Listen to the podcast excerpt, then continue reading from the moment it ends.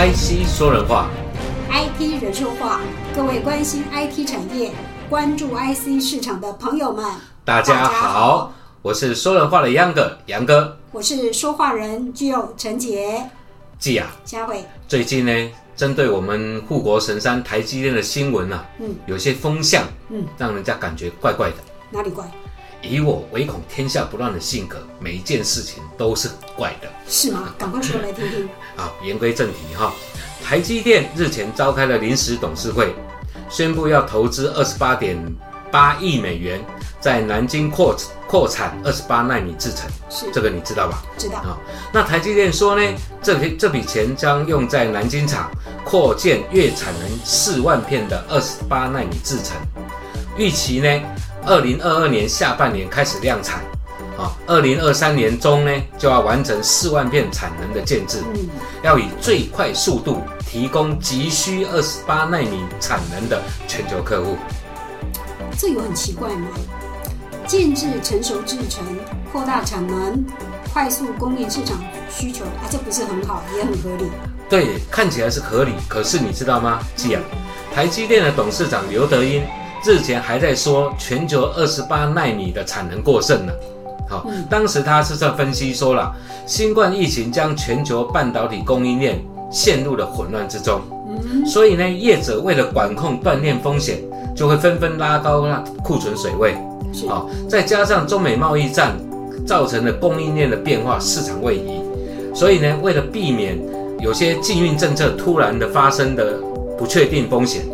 那业者就会重复下单喽，哦，所以他说，现在二十八纳米制程虽然看起来很不够，但实际状况是从全球产能来看，供给还是仍于仍然大过于需求的。是，所以他当时他这这话一出，消息一出，隔天台积电股价就到大跌了。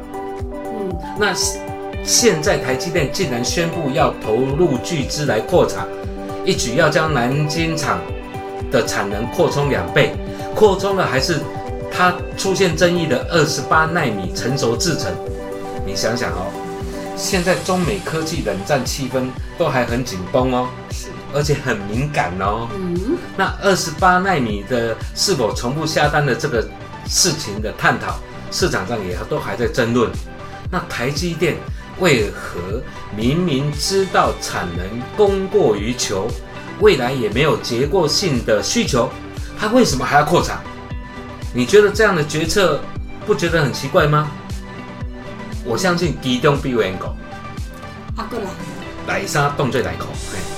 立马好了，听话嘛，你也要给人家听重点呐。哦，我没有听到重点吗？没没。没有。所以台积电说，这次南京厂呃要扩大二十八纳米的产能，是，其实是为了客户管理。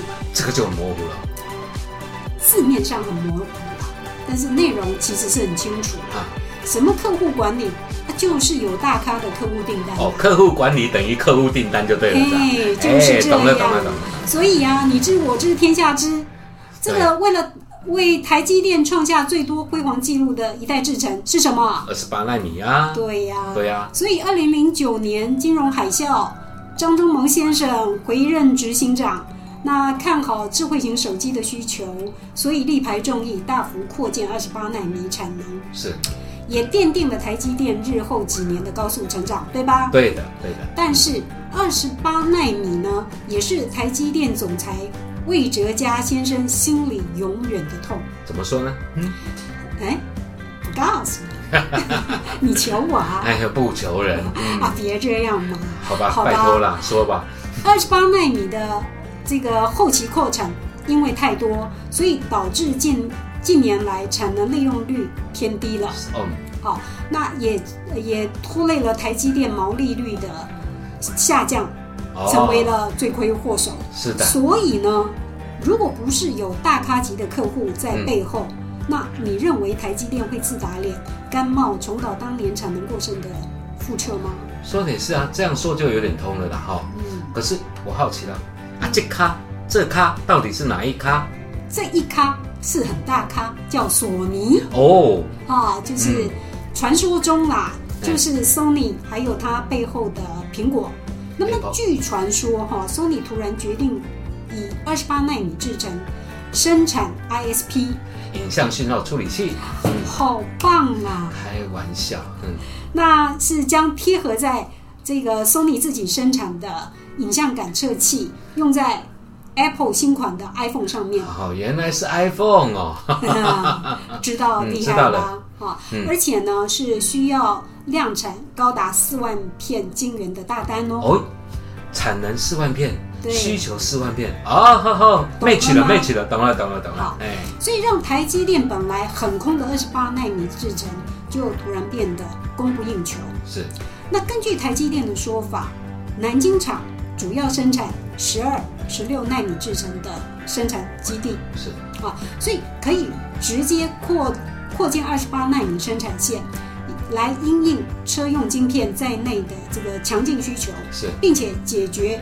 这个晶圆成熟制成和产能短缺的结构性问题，了解了。那但是呢，中国厂商从贸易战到现在了哈，嗯，其实都忧心中美冷战持续的升温了，再加上，诶，拜登上任之后呢，可能会加大限制，嗯，好，所以这些中国的厂商他们开始。进行库存哦，战备库存哦，甚至战备到了六个月以上，是，而且据说还在继续抢货，是，甚至传出呢用二十倍的高价来囤货的这种消息，嗯，对，那这个呢也得到了陆媒的证实，哦，大陆的第一财经就报道说，中国大陆啊的半导体行业已经出现了恐慌性的备货，那么台积电现在在南京扩建二十八纳米的成熟制程产能。那对中国的晶片荒，虽然呐不能马上解渴了，哈，但肯定是条可以快速引水解荒的运河吧，对吧？将来一定一定可以改善很多的晶片短缺的问题嘛。但是还是有人要提出质疑啊。什么质疑呢？他说呢，为什么不是五纳米？为什么不是三纳米？这些先进制程为什么不是这些呢？他们认为台积电南京扩建二十八纳米。二十八纳米厂的这个动机呢，其实只是为了要利用当地充沛的水资源、电资源来扩产成熟制程而已。那目的就是要搞垮中国大陆的晶片代工企业，因为其这些企业跟不上台积电嘛。啊，那这是有意的要对抗中国大陆晶片自主可控的发展，要把中国产业发展的能力呢和空间掐死。太沉重了。这这顶大帽子，你也你看，这种民族大帽一被扣上去哦，台积电不死也冤呐。你要告诉我，他比窦窦还冤吗？对呀。嘿，说真的，这世道嘛，从来不缺哗众取宠的阴谋论。对的。好，嗯，在这乱世呢，我们要靠的是实力，嗯，要有实力才能活下去。啊，活下去呢，才有发展。对，才能够投天下。是的。所以台积电二十八纳米制程技术呢，是采高阶电层金属闸极的后闸极技术为主。是的，这是他们有领先技术领先的部分。对，那是为了改善功耗的 FinFit 长效骑士长效电晶体，好棒啊！好，和 Planar Fit 平面电晶体架构。的最高技术是的啊，那市占率呢是各大厂商当中最高的哦，所以把最好的都带过去啦。对呀，对呀，所以说啊，不要去羡慕远山的美，能在山顶上看到其他的高山，是因为你脚你的脚下踩着山，而提升了你的眼界而已。对呀，我们的护国神山都帮你开山辟地了，对不对啊？是，对，所以啦，小弟明白了，感谢师傅开示。但是，但是，嗯，我们来探讨一下，为什么是二十八纳米？为什么不是其他纳米？嗯，对吧？哦，据我所知啊，不止台积电要扩产，嗯，台湾晶圆二哥联电，还中国大，还有中国大陆晶圆代工的龙头大哥中芯国际，都相继要投入扩展二十八纳米制程的行列。嗯哼，那从市场面来看。从一开始手机的处理器、基频处理器，到后来的物联网、五 G 伺服器处理器，啊，以及 CMOS 图像感测感测器，还有 WiFi 六、OLED 的驱动 IC，还有车用晶片 FPGA，加上 MCU 这些都是需要高性能、低功率的二十八纳米制程。是，所以受到电子产品市场的广泛运用，那需求就越大喽。所以从车用晶片荒到各项家电啦、面板晶片就有的大缺货，对吧？嗯。那所以扩建二十八纳米厂是很自然的，就是要因应爆炸性成长的市场需求，对吧？我这样解读合理吧？对的，嗯，对的。所以联电日前就宣布要跟多家全球领先的客户做创新合作，是。要扩充在台南科学园区的十二寸厂，没错，Fab 十二 A P 六厂区的产能，总投资额呢就高达了一千亿台币，台币，台币，台币啊。那么预计在二零二三年的 Q two 呢就可以投入生产，是。那这将为 Fab 十二 A 再增加两万七千五片的满载产能。嗯，了解，了解哈。嗯，联电原本在二十八纳米 OLED 驱动 IC 这等等的这个多个领域当中，其实就具有领先的地位。是。那 P 六扩厂，呃，扩建计划呢，将进一步强化联电在半导体产业的重要性和掌握未来的市场商机。是。那至于在大陆这一方面哈。大陆晶圆代工龙头 SMIC 中芯国际今年也宣布跟深圳市政府合作发展半导体产业。是，那投资额呢？估计在二十三点五亿美元，六百多亿台币。嗯，你的心算真好。是啊，那用以十二寸晶圆生产，二十八纳米以上制程。其实啊。为了展现大陆半导体产业自主化的决心，北京当局在二零二零年就已经宣布，只要是生产二十八纳米以上的制程，嗯，就可以享有十年的免税优惠。那总之啦，各大厂商扩大十二十八纳米制程，对于缓解全球晶片荒是有正面的影响，是。这是好事，是对，因为所以从这里可以看到二十八纳米。成熟制程其实是已经是一个很成熟的市场，是的，对很多领域都是很成熟的使用，对吧？好，那但是呢，美国打击中国崛起的科技战，毫无疑问的啦，我们都可以知道，已经选取了半导体产业啊与晶片作为主要的战场和武器了，对吧？好，我们现在从政治面来看，在这个中美两强中间。的游走就要很小心了，是的，因为这要看安全地带的宽度。这个所谓安全地带的宽度有没有关系？没关系，嗯，但是宽晶片的越窄，宽度就越越越大。好，这是反向的哈。OK，这个所有的安全地带的宽度，其实是取决于美国打击中国半导体产业的力度。哦，限制你的窄越窄。它限度就越大，嗯，它不会让你三纳米、五纳米这么轻易的在中国大陆被通用嘛，对吧？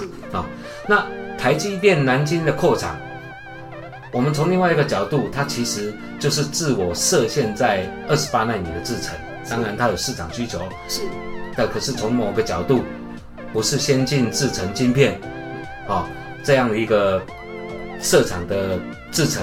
其实也是符合了美国人工智慧国家安全委员会 NACAI 的建议的，它某种程度也是遵守美国对中国的禁令，没错，对吧？那实际上呢，不是只有台积电遵守而已啊，那中国大陆本土的中芯国际也一样是遵守美国的禁令啊，是，因为他们就不再出货给华为十四纳米制成的晶片啦，对不对？所以换个角度说，就如同我刚才说的。二十八纳米以上的成熟制程，也许就是一道美国默许下的半导体制造业的非军事区，就是一个特区。啊，你二十八纳米及以上的制程可以做，以下的，哎，那你就得听话啦。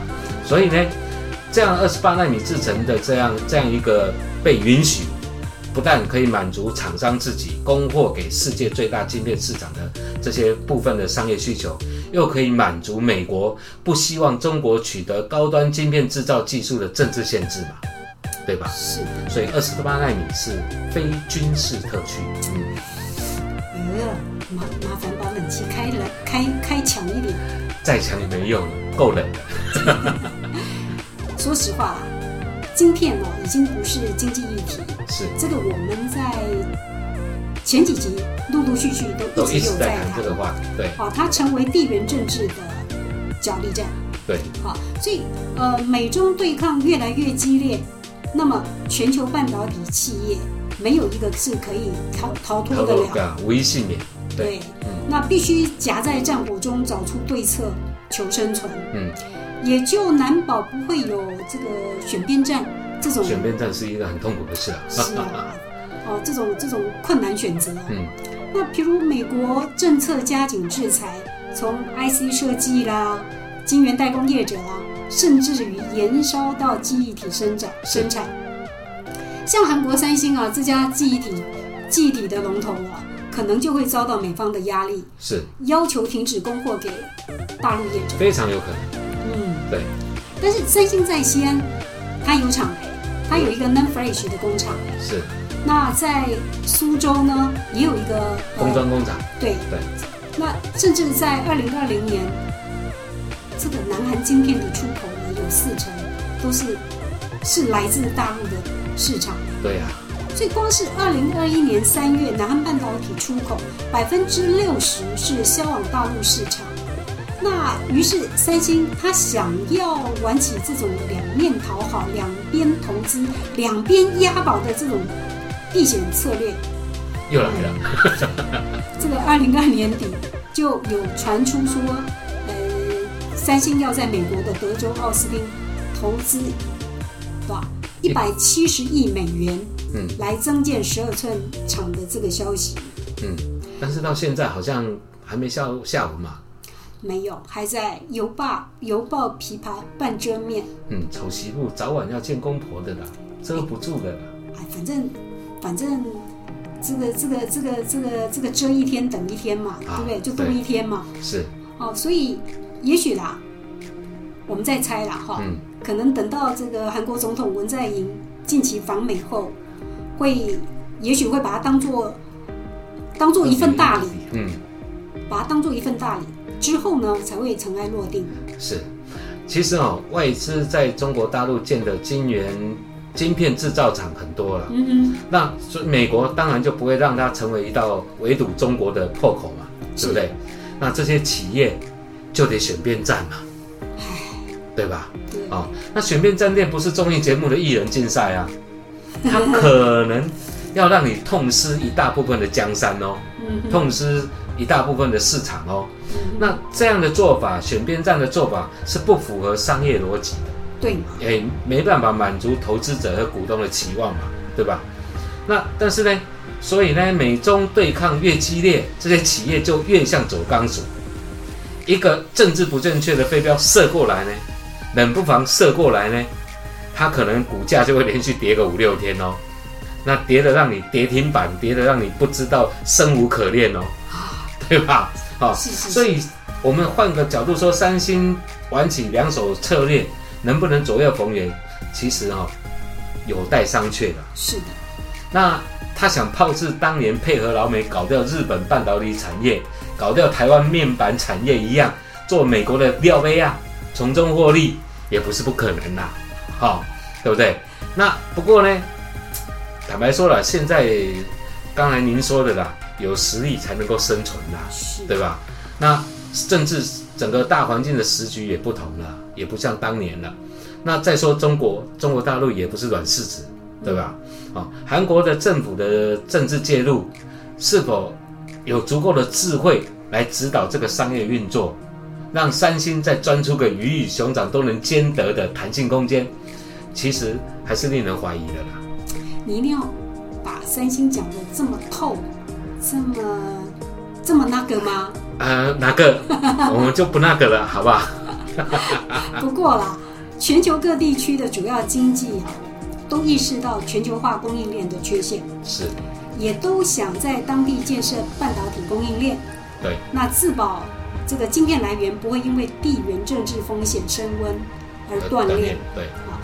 那就像台积电创办人张忠谋先生在二零一九年就有指出，台积电在平和时期作为全球供应链之一环就好。嗯，但在乱世之下，呃呃，将成为兵家必争之地。现在台积电洞见观瞻，各方竞相邀约设厂，谁也得谁他们都得罪不起。对，说真的，这并不是一件好事。因为你顺了故意就逆了少意嘛，对吧？其实是很难做人的，真的，做人真难哈。真的。所以呢，我总感觉有一股很特定的力量，好像在背后操控。不要说我阴谋论哦，这种感觉其实很强烈哦。他们这股力量好像要意图促使台积电，呃，成为战争的导火线。嗯，好，因为你看哈，台湾晶圆代工市占全球就有六成。啊，那台积电，尤其台积电在十纳米以下的制程，市占率就更高达了九成以上，嗯，对吧？所向披靡，无人无人可敌啊。那台湾整体的半导体产值是世界第二，仅次于美国。是，因此有不少国家的媒体都将台湾列为高风险地区。惨哦！也就是说，一旦两岸战争，台湾半导体出事，全球的科技。将停滞一到两年，所以你看哦，最近台积电刘德英，刘那个董事长刘德英接受美国媒体专访时，嗯，就又被问到了一个词，叫做“细盾保台”这样的话题。敏感。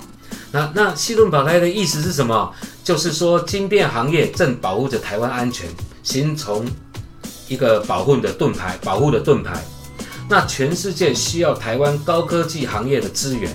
就像当年科威特战争影响全球石油供应一样，哦，他们这些国家不会容忍台海发生战争，因为这样会影响世界每一个国家的利益，就会影响到台湾的，所以台湾安全就会影响到他们的利益。那这个我们就要问了，为什么会把这个局势推到这样一个局面？那是谁让这样的事状况发生？孰令自知？对吧？也就是换句话说，台湾半导体技术成了美国对抗大陆的重要防卫工具。对啊，也一样啊，是中国大陆对抗美国的利器嘛，不是吗？是，嗯。所以台湾半导体到底是细盾还是引爆点，还真的没有办法判断。对，好，正如呃这个董事长刘德英董事长的回答：事件多变，无人希望这件事情发生。是。哦，因为战争真的很可怕。嗯，那至于世界半导体供应链重新分配的这个问题呢，他建议美国应该要专注在培养自己的人才，而不是试图改变供应链。姐，你你你听刘德英这话，好像话中有话。哎，就是，请你说人话。好，说人话，就是是不是我不要说我过度联想哈？是，就是美国，你好好的把人才培养好。你的半导体科技就会发展的好，你也就不用大张旗鼓的制止、限制人家发展了。啊，我会不会被美国人暗杀？你你就是瞧不起他了？我没有瞧不起他。你瞧不起美国人是吗？我没有，我没有，我没有。啊，好，好了，别再陷害我了。不过我我还是有个问题要问你。嗯，这个问题很重要，就是两岸一旦发生战争。谁会先把台积电炸掉？是美国，还是中国，或者台湾自己呢？呃，孩子，世界多变，无人希望这些事情发生。是的，世界多变，我们没有人希望这样的事情发生的。IC 说人话，ID 人说话，今天话就说到这儿。欢迎持续关注、订阅、分享、点赞，拜拜。你说会怎么？我说，嗯，美国人会打，美国人会打，对，真的，我是这样觉得。这件事情。不要说出去。